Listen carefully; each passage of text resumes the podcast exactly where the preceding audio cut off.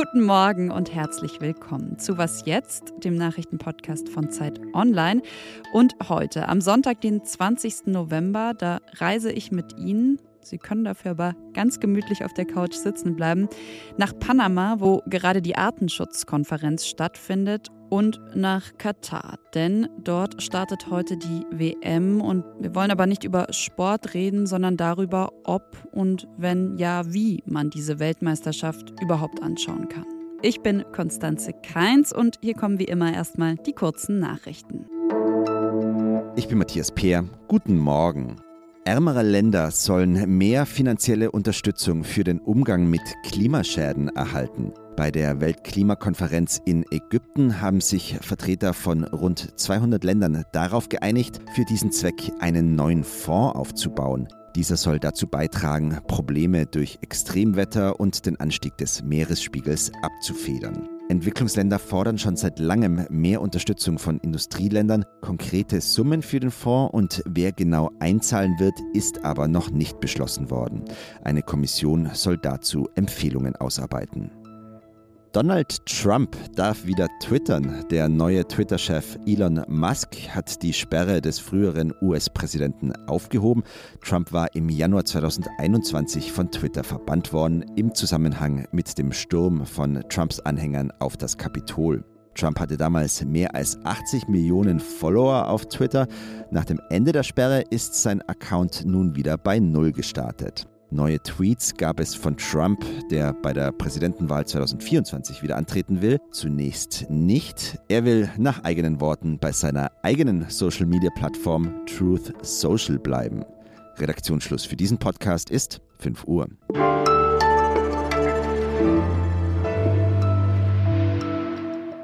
Auf der Weltklimakonferenz, da wurde die letzten Tage gerungen und gestritten und bei entscheidenden Punkten, da hakte es.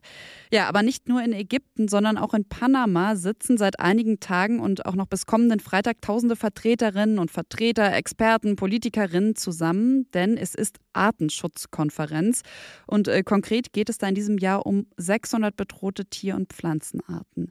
Oder wenn man äh, noch konkreter werden will, dann geht es um die Stoßzähne von Elefanten, um die Panzer von Schildkröten oder die Flossen von Haien. Zumindest da, also für die Haie, war die Konferenz schon ein Erfolg. Bislang wurden sie in unvorstellbarem Maße gefischt und in Zukunft sollen sie jetzt aber deutlich besser geschützt werden. Ja, oder das äh, fand ich ganz schön, wie die Umweltorganisation WWF das umschrieben hat, nämlich als ein Gänsehautmoment für Artenschützer. Aber dieses Wochenende, da fiel auch eine Entscheidung, die alles andere als ja, Gänsehaut hervorgerufen hat, wenn man so formulieren will. Und zwar ging es dabei um Elfenbein. Das kennt man ja von Elefantenstoßzähnen. Aber auch Nilpferde haben Zähne aus Elfenbein und werden deshalb getötet. Ja, und eigentlich sollte der Handel damit jetzt auf dieser Konferenz gestoppt werden. Aber genau das hat eben nicht geklappt. Und damit hallo an meine Kollegin und die Biologin Dagny Lünemann.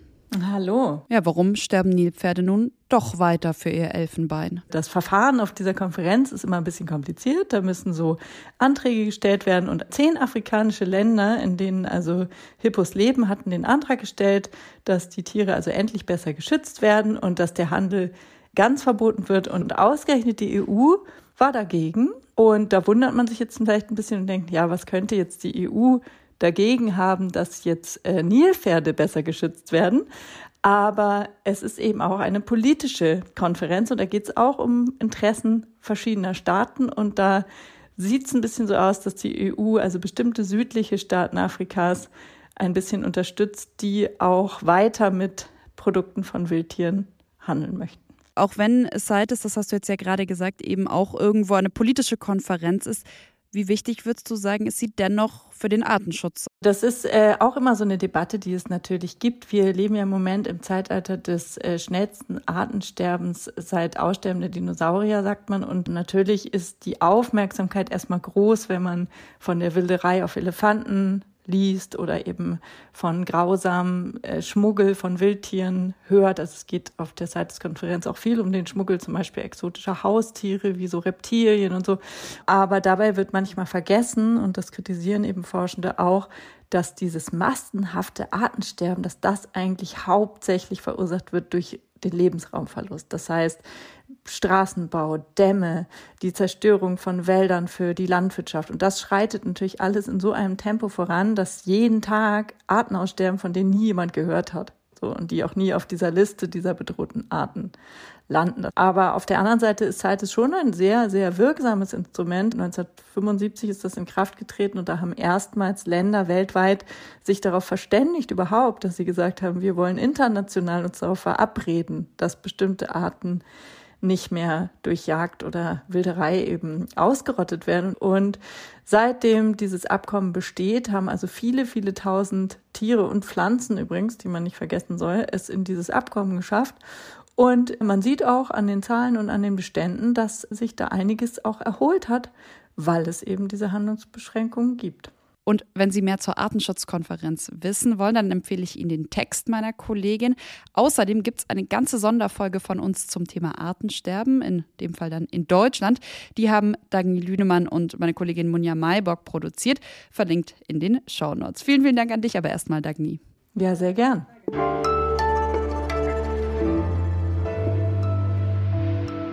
Alles außer Putzen. Heute, vor 202 Jahren, da rammte ein Pottwal ein Walfangschiff, die Essex. Mitten im Pazifik sank das Schiff. Und ein paar Jahre später dann hat der Vorwahl Herman Melville zu seinem Roman Moby Dick inspiriert. Ja, und wieder einige oder ein paar mehr Jahre später habe ich das Buch dann in meiner Schulzeit gelesen. Erinnern Sie sich noch an Schullektüren, die Sie beeindruckt haben, die Sie vielleicht sogar bis heute aufgehoben haben? Eigentlich sind so Novemberwochen, finde ich, genau richtig, um solche Bücher mal wieder aus dem Regal zu ziehen. Bei mir waren das neben Moby Dick vor allem auch die Schachnovelle und Wie Licht schmeckt von Friedrich Arnie.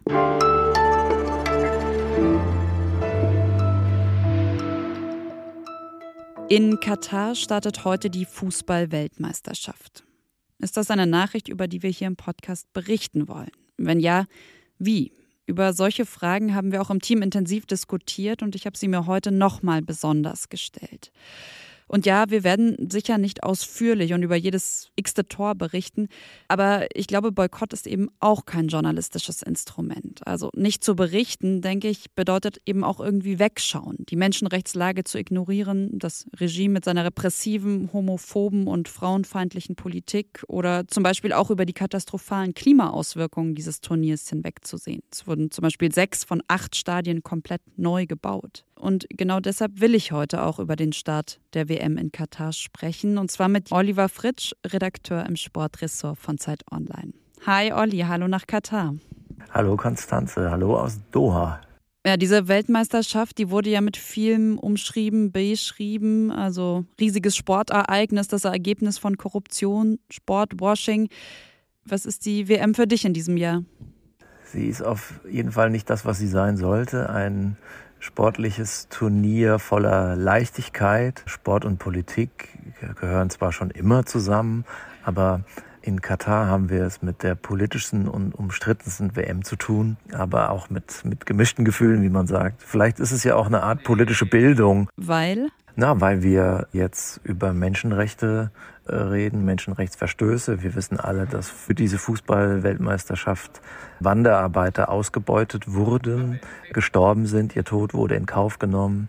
Wir erleben Debatten darüber, ob Fußballer ein Zeichen setzen sollten gegen Homophobie beispielsweise. Die Frage ist, ist es ein Verrat an unseren Werten, wenn wir die Spiele schauen? Wenn man denn schauen will, was wäre deine Anleitung für einen, ich nenne es mal, ethisch korrekten Konsum dieser WM? ich will ja nicht 必须。Jetzt zu didaktisch und pädagogisch werden. Das muss ja nur jeder und jede auch für sich entscheiden. Ich traue natürlich unseren Zuhörerinnen auch zu, das äh, beides unter einen Hut zu bringen und äh, die Hintergründe durchaus zu kennen. Ich denke schon, dass die Quoten sinken und es gibt andere, die sagen, natürlich kenne ich all die Umstände und trotzdem will ich jetzt gucken, wie Messi sich von der globalen Bühne verabschiedet, denn das wird seine letzte Fußball-Weltmeisterschaft sein, oder wie die Deutschen, ob sie endlich wieder mal einen Schritt nach vorne machen. Mhm. Auch du bzw. deine Redaktion, ihr habt ja lange überlegt, ob du und ein Kollege, ob ihr nach Katar fliegt. Jetzt seid ihr dort. Warum? Also es gibt die klassischen Gründe, warum ich hier bin. Boykott ist kein journalistisches Instrument, wie du sagst. Dasein gehört nun mal einfach dazu. Ich bin ja auch hier, um mal zu prüfen, was ist das überhaupt für ein Turnier? Wie echt ist das? Ist das ein Turnier für alle oder trifft sich hier eine globale Elite? Das ist so mein erster Eindruck. Aber bin auch ehrlich und sage, das hätte vielleicht auch gar nicht sein müssen, weil man kann über das Turnier natürlich auch von zu Hause aus berichten. Und ich bin jetzt einer von so und so viel tausend akkreditierten Journalisten, die hier sind und die natürlich auch die PR-Kampagne von Katar bedienen. Insofern spiele ich auch mit auch hier ein moralisches Dilemma, was letztlich gar nicht so einfach aufzulösen ist. Und ob es richtig war, kann ich vielleicht erst in vier Wochen sagen, vielleicht aber auch dann noch nicht. Hm. Ich habe gerade nochmal nachgeschaut, 12.300 akkreditierte Journalistinnen und Journalisten. Danke, Olli. Gerne, jederzeit. Und das war's von Was jetzt an diesem Wochenende. Ich wünsche Ihnen einen schönen, entspannten Sonntag. Machen Sie es gut. Schreiben Sie uns gerne, wenn Sie mögen, an wasjetzt.zeit.de. Mein Name ist Konstanze Keins. Tschüss, bis zum nächsten Mal.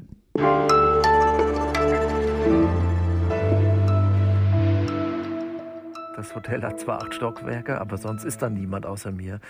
Ich hoffe, es kommen noch ein paar, sonst wird das ziemlich äh, gespenstisch.